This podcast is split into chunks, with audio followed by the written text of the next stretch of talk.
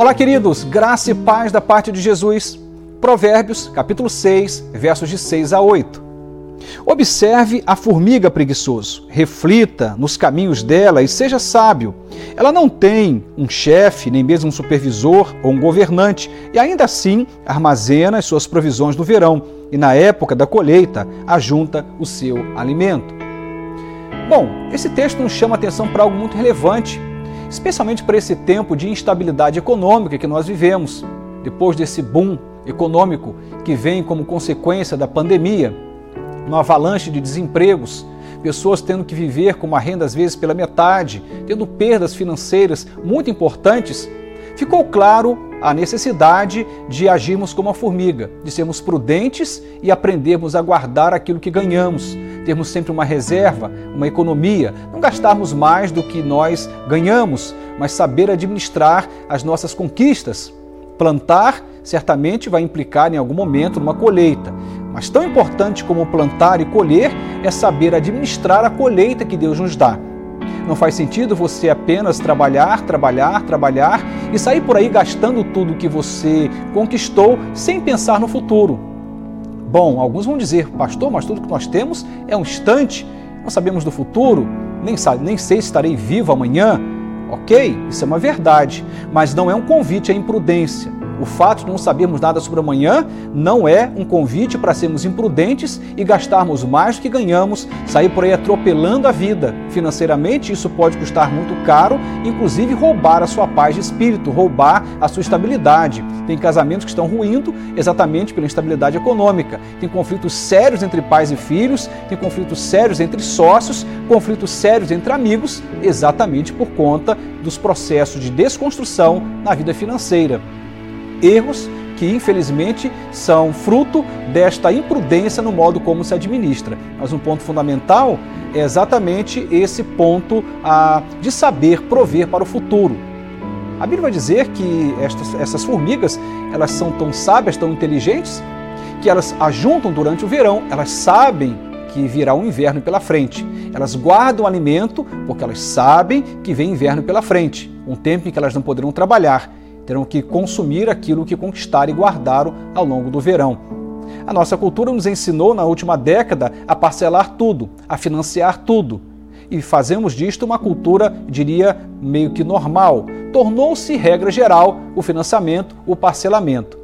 Não estou dizendo que a gente não possa fazer isto, mas é importante se saber aonde está pisando, porque pode ser que você está entrando por um caminho muito perigoso, por uma, um abismo econômico que vai te roubar a sua paz de espírito e vai trazer prejuízos enormes, como já citei alguns agora há pouco. É muito importante a gente não agir na imprudência. Ah, eu lembro do meu avô dizendo que o dinheiro não leva desaforo. Você não pode brincar com o dinheiro, porque ele não aceita desaforo. Se você brincou, se você administrou de forma errada, bom, lá vem um grande problema para você administrar. E nem sempre é possível se contornar. Tem prejuízos que a gente resolve e outros que não. Portanto, há um convite aqui a sermos prudentes, a não gastarmos mais do que a gente ganha, a aprender a economizar, a ter uma pequena reserva, a saber administrar o recurso que temos, porque se o inverno vier, Bom, não será uma surpresa para nós e saberemos sobreviver àquela situação de escassez até que o verão venha de novo.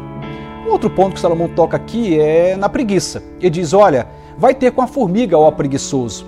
Ele não só toca no assunto da prudência, da capacidade da formiga de administrar e prover para o futuro, como ele vai chamar a atenção para o perigo da preguiça. Não dá para você esperar estabilidade econômica, não dá para você esperar que Deus te abençoe, que as coisas deem certo para você se você não é daquele que trabalha, que se esforça, que se entrega.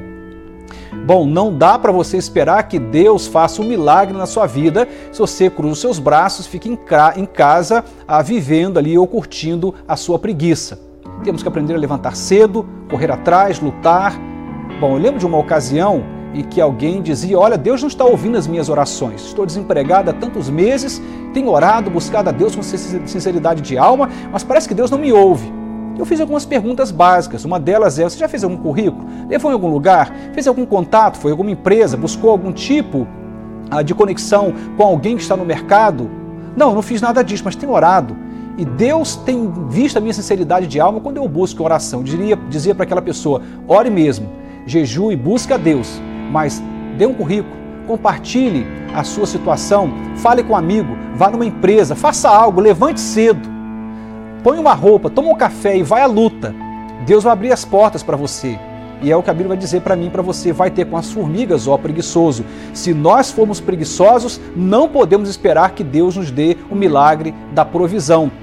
É muito importante entender que Deus age no sobrenatural, nós agimos no natural. Que Deus nos ajude a sermos prudentes, bons administradores daquilo que nós temos, entender que tem inverno pela frente, então é hora de ajuntar enquanto é verão, aprender a ter uma pequena reserva, uma economia, evitar parcelamentos, financiamentos a longo prazo, para que a gente não seja pego de surpresa. E bora lá trabalhar, vamos lutar, vamos à luta, porque Deus certamente vai nos abençoar quando, com honestidade, força, empenho, vamos buscar o nosso pão de cada dia para alimentar a nossa família. Que Deus nos ajude e nos abençoe. Amém.